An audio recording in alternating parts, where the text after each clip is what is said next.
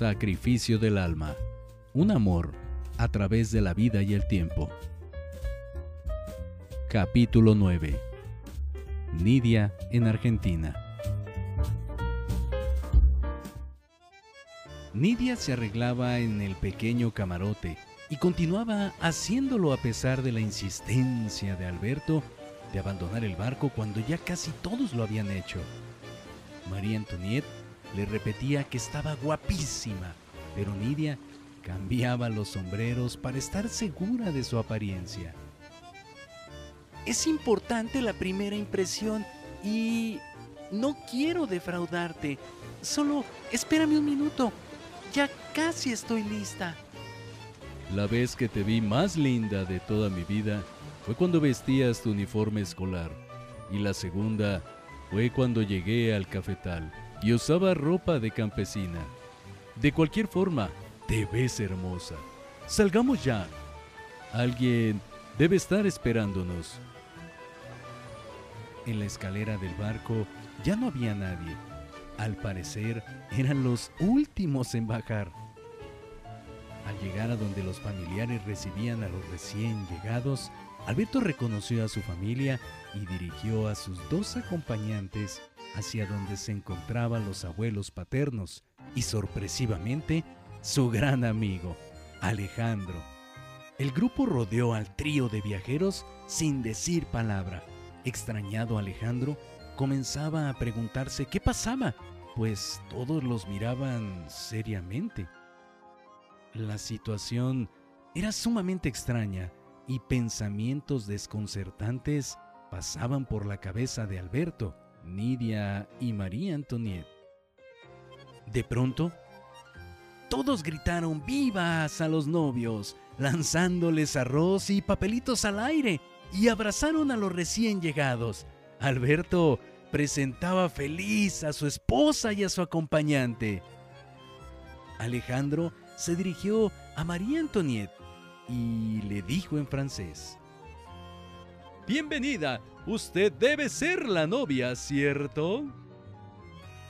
Marie le mostró un puño simulando su enojo y Alejandro la abrazó.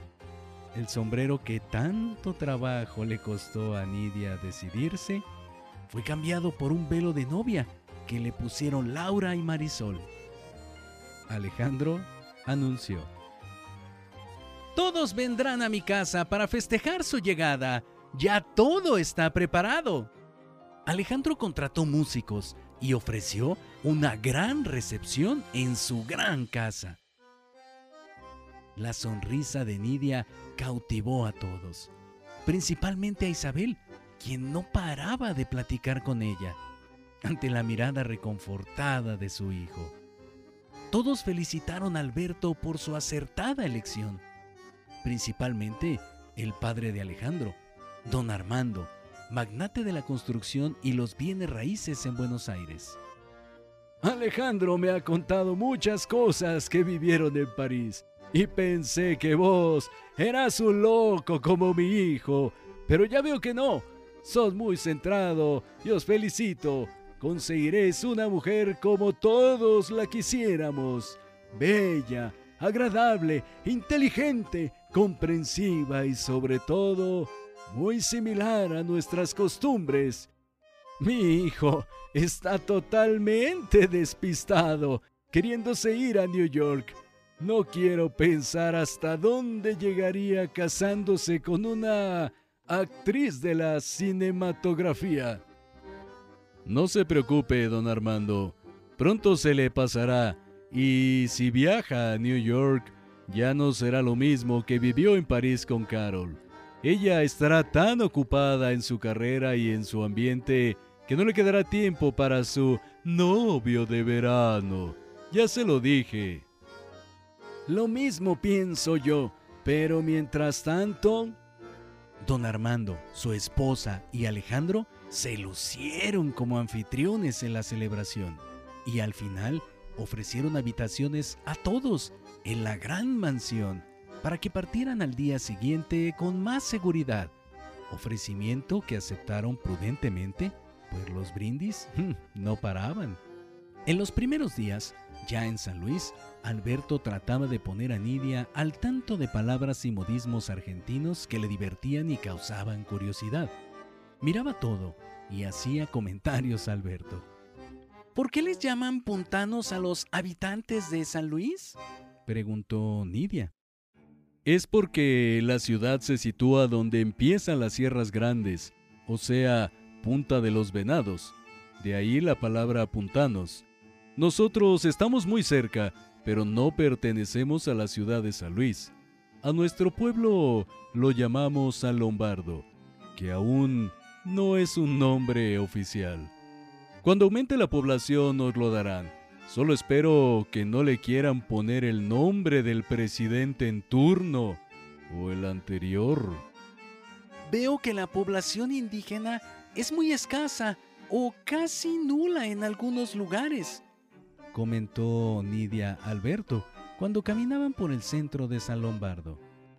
Así es, los colonizadores europeos estuvieron en guerra abierta contra las tribus nativas ganándoles la mayor parte de lo que ahora es Argentina.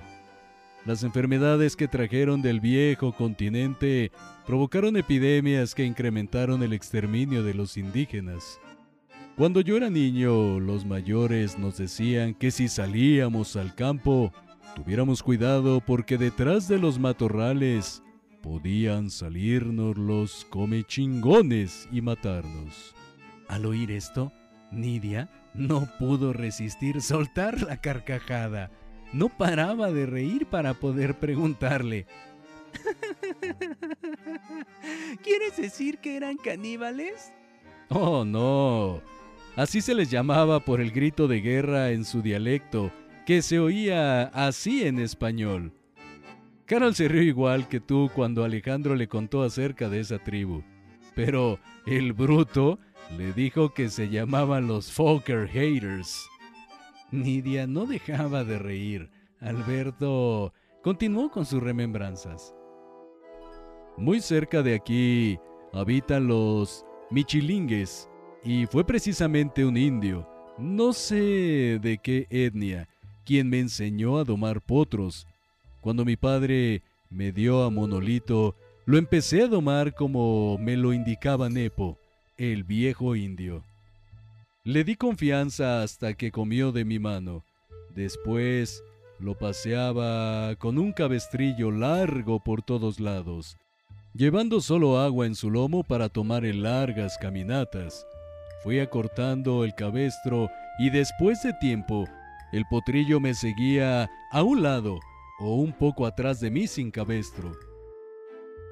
Cuando tuvo la edad para montarlo, Creí que sería fácil, pero no fue así. El brioso caballo me tiró cuantas veces lo intenté. Nepomuceno me reveló el secreto poco a poco. Me contó cómo los indios entendían con sus caballos, haciéndolos obedecer cualquier cosa que se les ocurriera con un lenguaje corporal y vocal, basado en la observación de las manadas salvajes y la experiencia de la tribu. Un día me dijo que había llegado la hora del renacimiento y comunión entre yo y Monolito. Lo até con suavidad hasta tirarlo al suelo como me indicó. No dejaba de acariciarlo y hablarle en cierto tono. Las caricias se convirtieron en un masaje generoso. Es algo así como cuando nace un potrillo y conocen a su madre. Al salir al mundo están totalmente húmedos y sienten el aire. Yo mojé a Monolito sin dejar de masajearlo y hablarle. Le soplaba por sus hollares para que reconociera mi olor. Parece que estaba en un trance muy particular, y así lo sentía yo, como si fuera una ceremonia de unión ante la magia de la vida. Cuando lo solté y se incorporó, no me aparté de él. Permaneciendo unidos y lentamente, lo monté pegado a su cuello, como parte de él, incorporándome paulatinamente hasta la posición normal.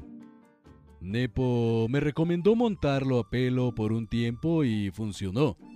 Es todo un arte que disfruta jinete y caballo desafortunadamente no apto para las maniobras cerca de los cuernos.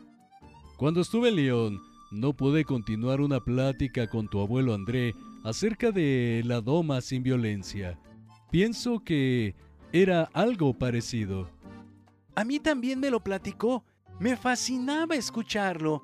Sus largos recorridos a las orillas del Rondano hasta el mar eran odiseas que muy pocos lograron. ¡Qué vida en esas épocas! ¡Cuántos cientos de kilómetros montando! Era increíble. Vivieron muy cerca de Arles antes de regresar a la casa de su padre, mi bisabuelo en Lyon. Me gusta mucho este lugar tan pacífico, tan grande, pero ¿hay tan poca gente? Dijo Nidia mirando a todos lados. Por eso debemos apurarnos a aumentar la población. Contestó Alberto riendo y abrazando a Nidia. Nidia y Alberto se casaron por lo civil en San Lombardo y pronto se fueron a vivir al chalet de la meseta. Contagiaban de felicidad a todos cuantos lo rodeaban, principalmente a Laura y Ángel, con quien muchas veces solían divertirse. Algunas personas los veían con recelo. La madre de Silvia había hecho circular el rumor de que la joven pareja no estaba casada por la iglesia. Nidia y Alberto habían olvidado el acta de matrimonio en Antigua, lo que favorecía las habladurías sin que ellos se preocuparan. No así el padre Nibardo, que en sus sermones lanzaba indirectas a las parejas que vivían en el pecado. El sacerdote frecuentaba a la familia de Esteban Montero desde su llegada al pueblo el encuentro con Alberto no había sido nada amable, lo que facilitaba ser causa común en contra de él. Don Esteban tenía simpatía por Alberto, a quien le vendía sacos de cebada para sus caballos, pero su esposa intervino para que ya no le vendiera más, y así lo hizo.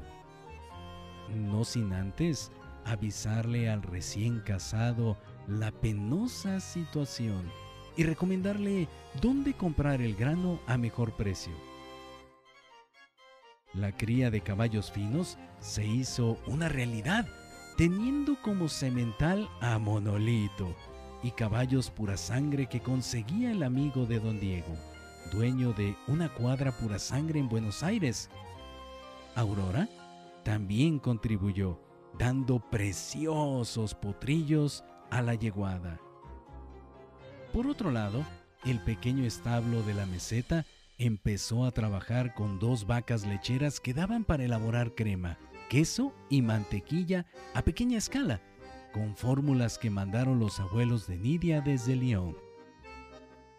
Maritoña, como la conocían desde que llegó a Antigua, trabajaba felizmente en todo el rancho, incluso ordeñando vacas pero tenía la firme idea de hacer un pequeño colegio donde darían clases de francés, ella y Nidia. Maritoña llegó a darle cariño a toda la familia de Alberto. Después de Nidia, la abuela materna era la que más disfrutaba de su compañía. Las dos platicaban por horas de la madre patria y otros asuntos hablando en francés. A veces saboreando una copa de vino chileno, otras un rico café o chocolate. Por otro lado, el deseo de Ángel por superarse lo convirtió en el primer alumno de Maritoña. Las clases de francés muy pronto pasaron a ser clases de matemáticas, donde Ángel tenía muchas carencias no así en el polo, donde el muchacho se desempeñaba bastante bien, sacando sus frustraciones dando fuertes y certeros golpes a la bocha. Piero, el amigo de Ángel que metió a trabajar en el rancho, también jugaba bien. y no cesaba en su insistencia por entrar en el equipo de sus patrones. Situación que nunca aceptó Alberto, ya que no confiaba en él y evitaba intimar de cualquier forma. Frecuentemente sucedían problemas con el indisciplinado y voluble joven, dentro y fuera del rancho. Piero sufría la misma debilidad que su padre por el alcohol, y aunque trataba de no tomar por largos periodos, cuando lo hacía, se transformaba y se pasaba dos o tres días completamente borracho. Estos problemas que debieron recaer en Ángel pasaban a don Diego, pero era Alberto quien reprendía al incierto muchacho. Vivía una de las épocas más felices de mi vida. Todo me parecía que marchaba correctamente, aunque echar a andar el criadero de la meseta fue muy difícil, pues no producía ganancias. Yo tenía que aceptar domar potros y entrenar a jóvenes jinetes para pagar algunos gastos del rancho. Para mí, no había nubarrones. Me sentía harto de felicidad con Nidia. Ella me acompañaba a las faenas y me apoyaba totalmente en mi afición por el polo. Le daba una alegría enorme verme trabajando o jugando con Monolito. No así cuando yo salía en la camioneta pick-up. Contrariamente, ella insistía en aprender a manejar hasta que lo logró. Su prueba definitiva fue manejar hasta Buenos Aires en mi compañía. Incluso manejaba remolcando el tráiler de Monolito. Hacíamos todo lo que se nos ocurría, como pasar noches en el campo para comer carne a las brasas, después ver el cielo y contar las estrellas fugaces.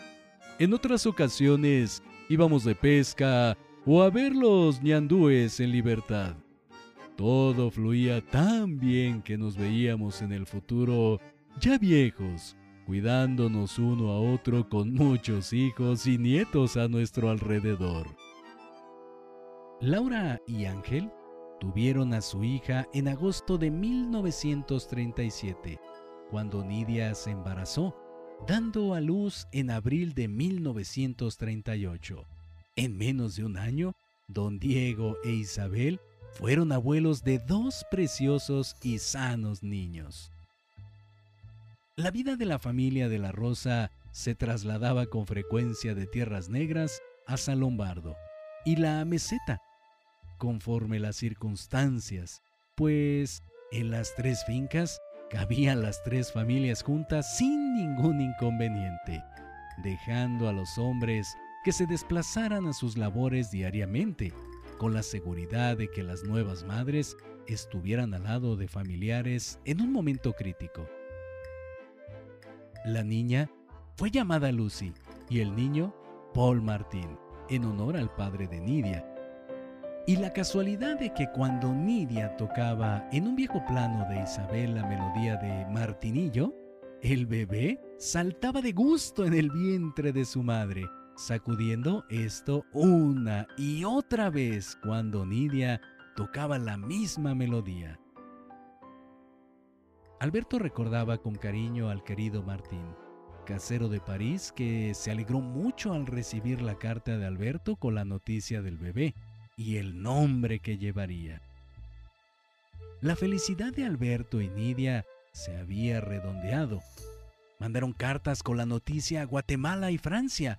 Alejandro hizo un viaje para conocer al niño ofreciéndose como padrino, ceremonia que se realizó al mes de nacido. Una tarde en San Lombardo, Alberto buscó a su padre en el bar donde se reunía con sus viejos amigos para platicar y jugar cartas, cubilete o dominó. Vio a unos hombres de traje, armados, afuera de la cantina. Al entrar, vio a un tipo elegantemente vestido, muy fragante a la banda, que salía rápidamente del establecimiento. Al encontrar a su padre, lo vio serio y preocupado, comentando algo a sus amigos. Alberto saludó y le dio la buena noticia de un pedido de reces de un cliente de Buenos Aires. Pero don Diego parecía que no escuchaba. Padre, ¿qué pasa? os veo muy preocupado. En el camino os cuento. Déjame despedir de mis amigos. Don Diego tardó algunos minutos, mientras Alberto esperaba fuera muy nervioso. Era la primera vez desde que estaban en París que se sentía muy preocupado por la seguridad de su familia. Al fin salió su padre y se fueron caminando a casa. Don Diego no sabía cómo empezar y respiraba profundamente para iniciar la explicación. Ay, ese hijo de perra que se dice licenciado vino a ofrecerme pagar lo que me va a dar el banco a cambio de que cambie mi declaración respecto al matrero del banco que me estafó. Si yo aceptara, no me da ninguna garantía del pago y yo podría salir perjudicado legalmente. Simplemente es algo que no haría ni en el mejor de los casos. Pero, por otro lado, Máximo Pergolesi, padre del maldito estafador, es un conocido mafioso, contrabandista, de métodos persuasivos de la mafia americana que practicaban hace unos años en Chicago y New York. Como tú sabes, tiene comprados a muchos influyentes en la policía y la política. Tenemos que pensarlo muy bien y resolverlo cuanto antes. Alberto sintió que el estómago le daba un vuelco. En su boca se vertía un sabor amargo que le recordaba el oscuro teatro donde había estado secuestrado. Si vos cambiéis vuestra declaración, el banco actuará en vuestra contra y nos quitará las tierras podría ser acusado de fraude y entrar en otro litigio que no se arreglaría ni con todo el dinero que el mafioso os pudiera dar. Igualmente no creo que cumpla su palabra, solo os daría algo al principio y después nada. Eso mismo me dijeron mis amigos. Además de darme su apoyo, el licenciado ofreció llevarme la semana próxima a Buenos Aires para la audiencia, recoger el pago y traerme de vuelta. No le contés esto a vuestra madre ni a Nidia. Vamos a pensarlo y a tomar todas las precauciones pertinentes. Tenemos que andar armados y nunca solos. Mañana platicaremos, vos y yo seriamente. Después se lo haremos saber a los demás comenzando con Ángel. Alberto sentía un remolino de problemas que se dirigían sobre él. ¿Cómo deseaba hablar con Christopher en esos momentos? El día de la cita con el licenciado, don Diego se encontró con este para decirle que no iría, pues ya había consultado con sus abogados que le llevaban el caso en los tribunales. Después de que el perfumado hombre agotó sus argumentos, hizo una señal hacia el auto de donde bajaron cuatro tipos armados. Inmediatamente aparecieron por todos lados gauchos con rifles y pistolas apuntándoles. Eran más de 30 amigos leales a don Diego, incluyendo Alberto, que apuntó su revólver directo a los ojos del elegante hombre, que subió lentamente al auto marchándose con el otro grupo de matones. El jefe de la policía y otros dos uniformados se acercaron a la ventanilla del primer auto y les dijo con voz enérgica, No los quiero volver a ver en todo San Luis. ¡Largo! El tiempo pasó y el banco pagó a don Diego lo que le correspondía descontando el crédito y los intereses que se acumularon, quedando una buena cantidad para reinvertirla en el rancho de Tierras Negras, pagarle a don Casiano y comprar una yegua muy fina para criar. Además de una buena vaca lechera de la mejor raza. Todo parecía concluido y los matones no volvieron a aparecerse en San Lombardo. La seguridad parecía habitual y ya no había de qué preocuparse. Nidia y Maritoña iniciaron una pequeña escuela de francés que pronto recibió los permisos para funcionar como primaria, contando con la ayuda de Laura, Marisol y una maestra que no había encontrado acomodo en las escuelas existentes. Comenzaron a trabajar con dos pequeños grupos de niños y otros más grandes que solo asistían a las clases de francés. Nidia tenía una gran simpatía con los niños que la seguían y querían estar con ella. Diario recibía regalitos, desde dibujitos y piedritas pintadas hasta pasteles que las mamás de los niños cocinaban. Fue difícil cuidar al pequeño Paul y atender la escuela. Isabel, Maritoña y Marisol siempre la ayudaron, haciendo al niño muy sociable.